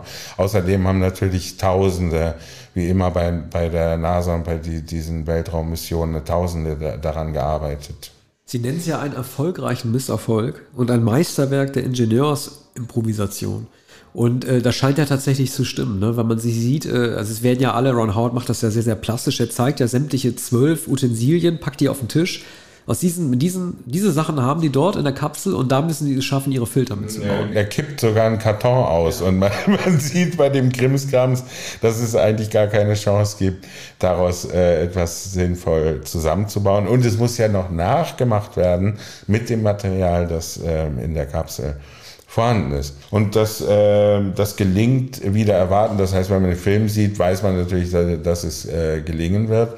Aber ähm, es, es wirkt so vieles unwahrscheinlich in dem Film. Und ähm, man, man, man spürt auch, dass das schiefgehen könnte. Präsident Nixon fordert eine Einschätzung, ähm, wie, wie die Chancen sind. Äh, 1 zu 5, 1 zu 3. Jedenfalls ähm, war, war das Scheitern sehr wahrscheinlich. Bei Neil Armstrong war es klar, dass er kein zweites Mal würde fliegen dürfen, denn wenn du einmal ein Held bist, dann muss dieser Status bleiben, dann bist du der Nationalheld und es darf nicht riskiert werden, dass du bei einer weiteren Mission sterben würdest. Ich frage mich nur, warum die Astronauten aus Apollo 13 nicht nochmal ran durften. Also Jim Lovell und ähm, äh, war das Fred Hayes? Ich weiß nicht mehr, wie das Vorname ist. Also es waren einfach Lovell und Hayes. Diese beiden der drei leben auch noch. Ich habe nochmal nachgeguckt, ne? Die leben immer noch. Die hätten natürlich jetzt im Alter nicht mehr fliegen können, so meine ich das gar nicht. Aber warum haben die denn keine zweite Chance bekommen? Einer war vorgesehen. Ach so. Eine, einer, der, ich glaube, der, ähm, ich, ich weiß die, die Namen nicht, jedenfalls nicht die Figur, die Hanks spielt. Äh, der war für die, äh, für 17 oder 18 vorgesehen, aber so viele ähm, äh, Mondflüge gab es gar nicht mehr. Ach so. Und deshalb fand es nicht statt. Ja. Und einer ist, äh, ist, glaub, wurde Politiker und ist früh gestorben. Ja, das war, glaube ich, die Rolle von Kevin Bacon, ne? Ja, Kevin Bacon. Äh, und äh, die, die anderen sind natürlich Tom Hanks äh, im, äh, sehr im Mittelpunkt und Bill Paxton, der leider immer zu krank ist. Und äh, der vierte auf, auf der Erde ist Gary Sinise oder Gary Sinise, wie manche sagen ähm, der nicht mitfahren darf, weil seine Tochter an Masern erkrankt ist und er hatte noch, äh, noch nie Masern gehabt und deshalb äh, wird er ausgeschlossen und ist auch sehr böse. Aber er macht dann trotzdem die Arbeiten für seine Freunde auf, auf der Erde. Die Masern sind ja tatsächlich dann nicht ausgebrochen. Ne? Das war die, das war die Parade. Ja, genau. Ne? Er hätte also, ja, mitfliegen können. Ja. Er gesagt, du wirst das kriegen in ein paar Tagen. Das wusste man nicht. Ja. Und er sagt allerdings, als Hanks es ihm mitteilt, ich werde nicht die Masern bekommen. Und, und so ist es. Und, und er hilft dann den Freunden. Das wirkt sehr ausgedacht. Äh, man, kann, man kann das natürlich auf Anhieb nicht überprüfen. Äh, gar so sehr interessiert es einen auch nicht, dass man das äh, nachschlagen würde, ob es sich tatsächlich so verhalten hat und ob das alles so stattgefunden hat. Möglicherweise ein bisschen fiktionalisiert, aber der Film hält sich doch so ungefähr an den Ablauf. Man sieht natürlich während dieser langen Zeit, es sind sieben Tage, glaube ich, und es war äh, auch lang äh, ge äh, geplant, aber eben dazwischen mit der Mondlandung. Und es ist natürlich äh, immer eine heikle Situation, wenn das eigentliche Ziel verfehlt wurde und man aber den Rückweg noch antreten muss, wenn nichts gelungen ist. Oh, und ähm, die Hoffnung äh, und man die Hoffnung hat fahren lassen. Und dann gibt es auch noch technische Probleme, Krankheit, Sauerstoffmangel, die Übermüdung, so. Und ähm, und, und sie, sie, sie wissen genau, was passieren wird, wenn, wenn der Hitzeschutzschild nicht hält. Und es, ähm, es spricht einiges dafür, dass das so sein wird, werden sie verglühen. Ne? Da sagt Hanks, Gentlemen, es war mir eine Freude, mit Ihnen zu reisen. Umso besser, dass Ed Harris in Mission Control sitzt. Äh, man will ihn eigentlich, nachdem man ihn da als Gene Kranz gesehen hat, eigentlich nur noch in solchen Mission Control Filmen sehen, weil er so eine Autorität darstellt. Mich hat er so ein bisschen erinnert an die Figur des Christoph in äh, Truman Show, über den wir 1999 reden würden. Also auch sozusagen ein, ein Schaltmeister, der äh, aus dem Hintergrund heraus schon dafür sorgt, dass alles irgendwie klappen wird. Umso erstaunter war ich vom Schlussmonolog des Films, äh, den Tom Hanks äh, gehalten hat, in dem versucht jetzt etwas ungelenkt die Hoffnung einzubauen, dass die Menschheit sich irgendwann nochmal zum Mond wird aufmachen können. Denn dieser Film, der ist nicht äh, dafür prädestiniert oder er ist nicht so ausgelegt, dass er äh, uns sozusagen mitgibt, dass es dort noch viel zu holen gäbe. Ne? Also dieser Aspekt wird gar nicht ausgeleuchtet. Ja, man wusste das schon vorher. Du hast es ja gesagt, diese Kritik wird nicht nur angedeutet, sondern wird explizit ausgeführt, dass es natürlich ein Programm ist, das äh, hunderte Millionen kostet. Das war, war der Traum von John F. Kennedy, das war Wett, äh, der Wettlauf gegen die Russen, der gewonnen wurde. Und innerhalb sehr kurzer Zeit, also fast innerhalb eines halben Jahres, drehte es sich schon vom Triumph der, der Mondlandung äh, zum Jahr 1970 und zu, zu der übernächsten Mission, als man äh, glaubte, was kann denn jetzt noch erreicht werden? Sie landen noch einmal auf dem Mond. Kubrick 2001. Ja. Da dachte man, man, man schafft das All, man schafft das Weltraum und ist demnächst in der nächsten Dimension, also mindestens Jupiter and Beyond.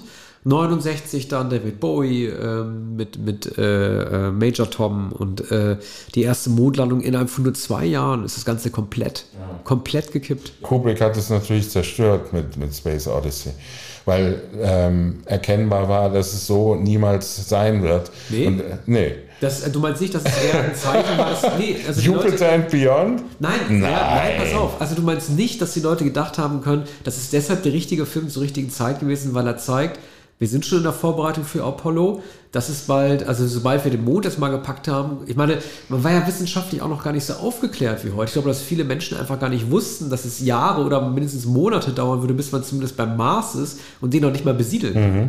Aber man, äh, abgesehen davon, dass man an die Realisation wahrscheinlich nichts glaubte, sondern den Film als psychedelisch, als Psychedelia interpretiert hat, ähm, ist es ja auch etwas ganz äh, Schreckliches. Es endet ja ganz schrecklich. Äh, du bist fasziniert ähm, von, von dem Ende des Films, ja. von, von dem Zimmer. Ne? Ja.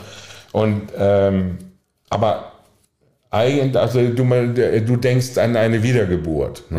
ja. an die Wiedergeburt im All, ne? das Erwachen im All. Aber ich glaube nicht, dass die meisten Menschen das so gesehen haben, sondern Hell ist ihnen in Erinnerung geblieben und, und der Horror äh, des Computers. Ne? Ja, und natürlich die Tatsache, dass das Weltraum lautlos ist. Ne? Es gab 68 natürlich schon einige Science-Fiction-Filme und hat man immer schon, so wie bei Star Wars, ja auch von Lucas immer Geräusche gehört, wenn geschossen wurde. Aber dass äh, das Weltall äh, sozusagen gleichgültig ist in seiner Stille, das hat eigentlich Kubrick zum ersten Mal gezeigt. Ja, und wie gefährlich ein solches Gehirn ist, das dann abgeschaltet werden muss und dass man nie mehr zurückkehrt. Ne? Äh, das macht den meisten Menschen doch Angst. Und, und, und, und dieser, dieser lange Flug, das Erwachen im All, das äh, ist zwar schön anzusehen, ne? aber man entfernt sich doch sehr, sehr weit von, von der Erde. Ne? Ja. Nein, ich, ich glaube, ähm, schöner als äh, und schrecklicher als bei Kubrick kann es ja gar nicht werden. Man, man sieht ja auch in diesem Film, dass äh, auch, auch die Weltraumfahrt, die tatsächliche Weltraumfahrt, ist im Wesentlichen Mechanik. Ne? Technik und, und Mechanik. Und äh, da wird alles noch von der Hand gemacht. Ne? Die Handsteuerung wissen wir ja auch von Armstrong. Der musste am Ende auch ähm, selbst lenken und, äh, und Hanks auch in, die, in Apollo 13. Ja. Äh, das Jahr 1995 ist mit einem, äh, beenden wir mit dieser kurzen Exkursion zu Stanley Kubrick 1968. Ein Kubrick werden wir sowieso noch besprechen in den 90er Jahren, äh, auch wenn wir bis da noch vier Jahre entfernt sind. Und dann machen wir noch 19, ja, 1975 mit Barry Lyndon. Der, den werden wir nämlich auch noch in der Sendung verbringen. Ja. Da können wir euch jetzt schon mit äh, auf die Folter spannen. Mhm. Gut. Vielen Dank. Tschüss. Bis bald.